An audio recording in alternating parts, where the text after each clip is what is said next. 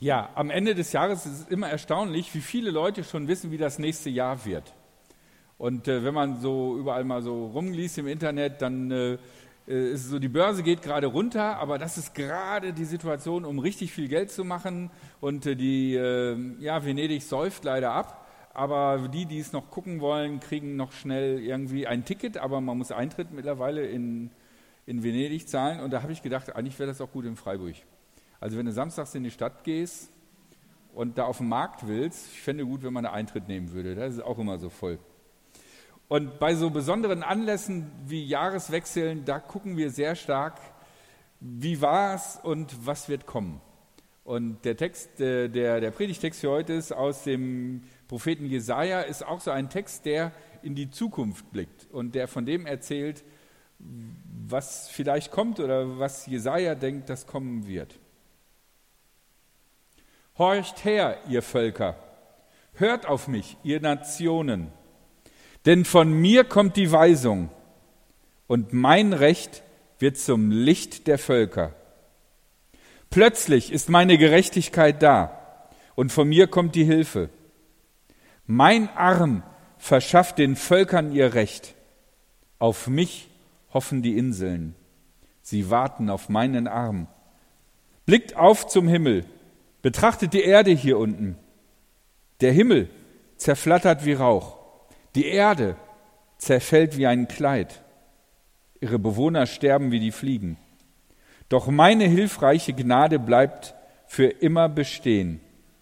Meine Gerechtigkeit wird niemals erschüttert. Bevor ich euch drei Gedanken aus diesem Text mit äh, auf den Weg geben möchte, möchte ich auf eine Sache hinweisen, wie dieser Text funktioniert.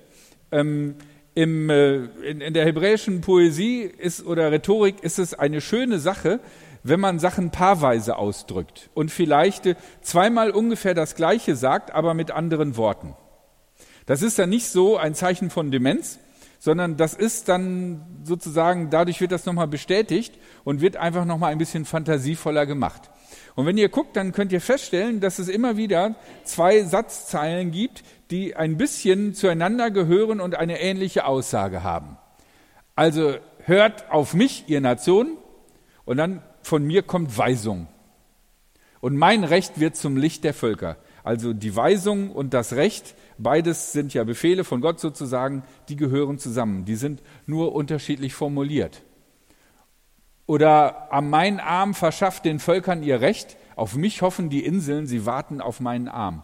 Der Arm als äh, Symbol für die Tatkraft Gottes und äh, sowohl die Völker, also alle, die da leben, als auch die Inseln, das waren für Hebräer all die, die, die Inseln sind ja da kurz bevor der Teller zu Ende ist. Ihr wisst ja, dass der Himmel ist ja eine Glocke, die quasi äh, bis zum Horizont geht, da trifft sich das Ganze. Und da weiß man nicht genau, was da ist, aber da ist irgendwie Ende. Und die Inseln, die sind quasi kurz davor. Also dann, wenn es keinen festen Kontinente gibt, sondern Inseln. Das heißt, immer wenn im Alten Testament von Inseln die Rede ist, dann ist das, boah, J wie D. Oder weiß nicht, was man hier sagen würde. Also, ja, okay. Dann gibt es aber auch Stellen, wo auf einmal noch eine dritte Sache kommt. Der Himmel zerflattert wie Rauch. Die Erde zerfällt wie ein Kleid, ihre Bewohner sterben wie Fliegen. Da wird auf der einen Seite erwähnt die Vergänglichkeit, bezogen auf den Himmel und auf die Erde, und dann wird das nochmal verstärkt, dieses Bild, in dem da auf einmal sozusagen noch ein dritter Teil kommt. Und dieser dritte Teil ist der Teil, der uns ganz konkret gilt. Während wir vorher noch denken, oh nee, der Himmel geht kaputt, oh je, die Erde geht kaputt, kommt da noch, oh, und die Bewohner sterben wie Fliegen. Okay? Das bedeutet, dass man manchmal, wenn man nicht so genau weiß, was äh, die Aussage von einem Satz ist, unter Umständen, wenn man den Partner dieses Satzes anguckt, der ganzen Sache schon mal ein bisschen auf den Weg kommt. Müsst ihr mal ausprobieren, wenn ihr mal in, in, in, in der Bibel in Psalmen lest, da werdet ihr es auch immer wieder finden, dass es diese Figuren gibt, dass eine Sache gesagt wird und dann nochmal mit anderen Worten genau die gleiche Sache. Okay, die drei Gedanken, die ich euch mitgeben möchte für für Silvester und aus diesem Text heraus. Der erste Gedanke, die Erde ist vergänglich. Da heißt es, der Himmel zerflattert wie Rauch, die Erde zerfällt wie ein Kleid. Bei den Zerfallen an Kleidern muss man denken an, an, an die, die, die, die Klamotten, die aus äh, biologischen Stoffen gebastelt sind und deswegen natürlich von den Motten zerfressen werden und deswegen auseinanderfallen.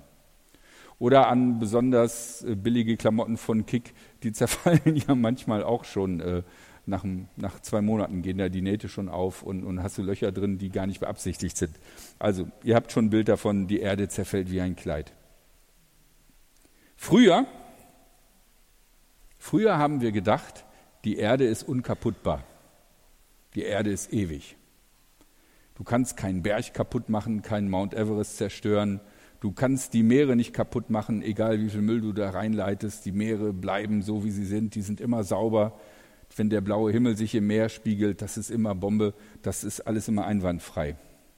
Und dann gibt es so Szenarien in der Bibel, wo davon die Rede ist, dass die Erde untergeht. Und die Vorstellung, die die Menschen hatten, ist, durch das übernatürliche Handeln Gottes kann es passieren, dass die Erde zerstört wird. Wenn der Himmel blutrot wird, wenn die Fische im Meer sterben, wenn äh, die Tiere auf dem Land verrecken, dann ist das das übernatürliche Gerichtshandeln Gottes, der greift da ein und zerstört die Erde. Und dann kommt das Gericht. Heute wissen wir, dass wir das selber machen können. Es ist noch nicht mal so, dass wir uns anstrengen müssen. Wir müssen einfach nur so weiterleben wie bisher. Wenn in der Offenbarung heißt, ein Drittel der Meere wird absterben, sind wir dabei. Wenn die Sonne oder der Mond blutrot wird, ein paar Atombomben gut gezündet, schwirbeln so viel Asche in, in den Himmel, dass äh, dass das Sonnenlicht, wenn es durch die Atmosphäre strahlt, äh, sich verfärbt, weil bestimmte Farben gefiltert werden und dann bleibt das Rot über und dann auf einmal sieht die Sonne rot aus und der Mond. Während Generationen von Menschen diesen Text gelesen haben und gedacht haben, boah, das muss ewig weit irgendwo anders sein. Irgendwann, wenn Gott, wenn die Menschen was ganz Schlimmes gemacht haben und dann wird Gott richten oder so, wir wissen heutzutage, es ist gar nicht so weit weg. Was Gott in seiner Allmacht schaffen kann, können wir in unserer Dummheit schaffen. Dass der Himmel zerflattert wie Rauch und die Erde zerfällt wie ein Kleid. Das, was früher ewig gedacht war, wir wissen es jetzt, es ist endlich wie alles andere in dieser Welt. Mein zweiter Gedanke. Das Wort Gottes ist unvergänglich. Da steht, denn von mir kommt die Weisung und mein Recht wird zum Licht der Völker. Worte werden ganz oft für Schall und Rauch gehalten. Und das stimmt, bei vielen Reden, die von Menschen gehalten werden, das ist Schall und Rauch. Ob das die 10% äh, Gehaltserhöhung der Soldaten sind, die Donald Trump angeblich erwirkt hätte, obwohl es nur 1,6 Prozent sind, oder ob es ähm, meine Vorsätze vom letzten Jahr sind, für dieses Jahr. Ich werde sie nochmal wiederholen für das nächste Jahr, äh, weil ich bin da immer noch nicht weitergekommen. Wir wissen, dass bei dem, was wir Menschen sagen, ganz, ganz viel Luft ist zwischen den einzelnen Silben und die Sachen ganz schnell ähm, ja, weggeweht sind und was kümmert mich das Geschwätz von letztem Jahr. Hier heißt es, dass die Worte Gottes Weisung geben und Recht geben zum Licht der Völker. Und das ist ein Grund, warum die Worte Gottes unvergänglich sind, weil sie sagen, was gut und richtig ist. Denn was gut und richtig ist, bleibt gut und richtig. Für immer. Und wird für immer Bedeutung haben. Eine gute Aussage, ein guter Rat, ein gutes Gebot ist etwas, was immer gut ist. Und das ist kein religiöses Statement. Wenn Gott was gesagt hat, dann ist das ewig und du musst das glauben, egal ob du willst oder nicht. Sondern wir glauben das, glaube ich auch. Ich bin davon überzeugt, dass die meisten von euch das ähnlich glauben. Zum Beispiel gibt es diesen Satz, die Würde des Menschen ist unantastbar. Wer von euch würde gerne aufstehen und sagen, nein, das finde ich nicht, meine Würde darf angetastet werden? Wer von euch würde sagen, in bestimmten Fällen sollte das nicht gelten? Wenn, dann vermutlich nur, wenn es andere betrifft. Aber wir selber fordern für uns doch, dass unsere Würde unantastbar ist. Und es ist eine Grundlage des friedlichen und sinnvollen Zusammenlebens, wenn wir gegen ein, gegenseitig nicht die Würde des anderen antasten. Und von daher denke ich, Dinge, die gut sind, die eindeutig gut sind und einen eindeutigen guten Sinn haben, sind Dinge, die stehen für immer. Und deswegen steht das Wort Gottes für immer. Nicht, weil Gott sich da 20 Leute zu dumme Deppen zusammentrommelt, die er in eine Kirche färcht und denen er einbläut, du darfst nicht nachdenken, du sollst einfach nur glauben. Nicht deswegen, sondern weil die Dinge, die Gott sagt, Sinn machen, einen guten Sinn machen und deswegen stehen sie. Interessant ist an dieser Stelle, wenn davon die Rede ist, dass Gott etwas Gutes in die ganze Welt hineinbringt, was ein Segen für alle Menschen ist, dass er nicht von Frömmigkeit redet oder von Frömmigkeitsstilen, sondern von gerechten Umgang der Menschen miteinander.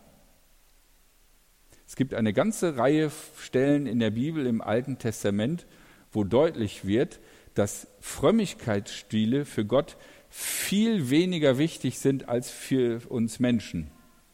Dass aber, wie wir miteinander umgehen, für Gott ein, ein, ein, ein Kernanliegen ist. Deswegen, auch wenn die Erde nicht unvergänglich ist, sondern zerfallen kann, das Wort Gottes ist unvergänglich weil es gut ist.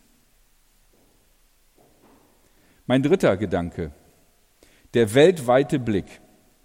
Mein Arm verschafft den Völkern ihr Recht. Auf mich hoffen die Inseln, sie warten auf meinen Arm. Wenn man sich die Bildsprache des äh, Alten Testamentes anguckt, dann sind sowohl die Völker als auch die Inseln ein Symbol für die gesamte Menschheit nicht für Israel. Es gibt einen langen Part im Alten Testament, wo die Geschichte von Israel erwähnt wird und wo unterschieden wird zwischen wir sind die Israeliten, das sind die Kanaanäer, die anderen. Wir sind die von Gott Auserwählten, das sind die Ungläubigen. Wir sind die, die den wahren Gott anbeten, das sind die, die Götzen anbeten. Das zieht sich durch größere Teile des Alten Testaments durch. Aber hier an dieser Stelle zum Beispiel, da öffnet sich der Blick und es entsteht ein weltweiter Blick.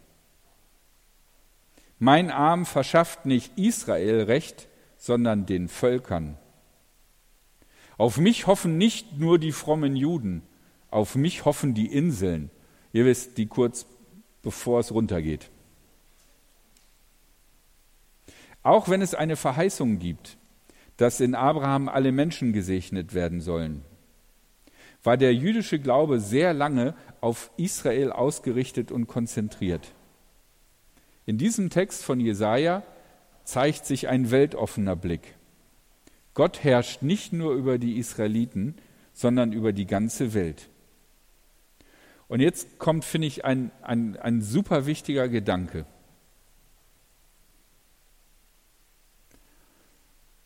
Es hat in der Geschichte der Menschheit eine Menge Personen gegeben, die einen weltweiten Blick hatten.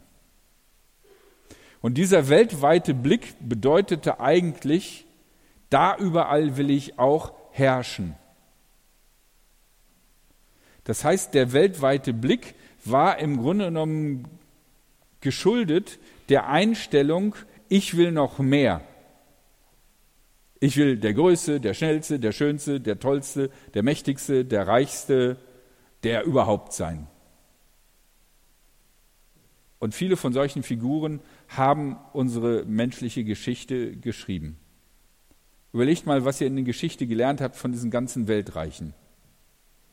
Das waren alles großartige Leute, die ein tolles Reich aufbauten, aber selten wird erwähnt, wie viele Leute dafür gestorben sind, wie viele Leute dafür gefoltert sind, wie viele Leute dafür verhungert sind. Und mit anderen Methoden ist das heutzutage genauso. Ich denke mir, der Typ von Amazon möchte einfach den größten Laden der ganzen Welt haben. Der möchte einfach, dass jeder Laden ihm gehört, dass alles bei ihm läuft. Der verdient über 1000 Euro pro Stunde. Überleg mal, ey, über 1000 Euro pro Stunde. Also ich finde es schon ziemlich anstrengend, 1000 Euro pro Stunde auszugeben. Ne? Wenn du jetzt mal überlegst, du müsstest jede Stunde 1000 Euro ausgeben.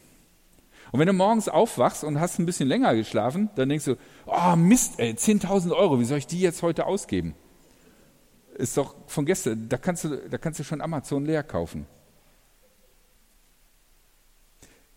Wenn wir uns diesen Text angucken, es geht nicht darum, dass es da eine Vision gibt, wir Israeliten, wir richtig Gläubigen, wir richtig Gottesverehrer wollen die ganze Welt beherrschen, damit überall unsere Gottesdienste laufen, damit überall äh, unsere Psalmen gebetet werden, damit das überall so läuft, wie wir das wollen. Das wäre dieser Expansionswahnsinn. Sondern hier steht, mein Arm verschafft den Völkern ihr Recht. Auf mich hoffen die Inseln. Das heißt, die Motivation, die hier hintersteckt, ist nicht der Größenwahn der Weltherrschaft, sondern der Wille, nicht nur einem Teil, sondern der ganzen Welt zu dienen. Das ist die Expansionsvorstellung, die da drin steckt. Und das ist für uns Christen eine ziemlich fummelige Sache. Wir haben in unserem Glauben die Expansionsidee drin. Geht hin in alle Welt und macht zu Jüngern alle Menschen. Aber die Idee, die Art und Weise, auf wie wir das tun sollen, ist nicht der Größenwahn von fanatischer Religion, sondern der Wunsch zu helfen, weil das Wort Gottes gut ist. Wenn wir uns die christliche Geschichte angucken, hat das oft eher mit Größenwahn zu tun gehabt. Sehr selten wirklich mit Helfen. Im günstigen Falle vielleicht so ein Mischverhältnis, 50-50. Aber ganz oft war es doch mehr Größenwahn, als dass wir helfen wollen. Hier in diesem Text offenbart sich ein weltoffener Blick, aber ein weltoffener Blick, der sagt, ich will den anderen Völkern Recht verschaffen. Und die Inseln, selbst die Inseln, die so weit weg sind, die hoffen auf mich.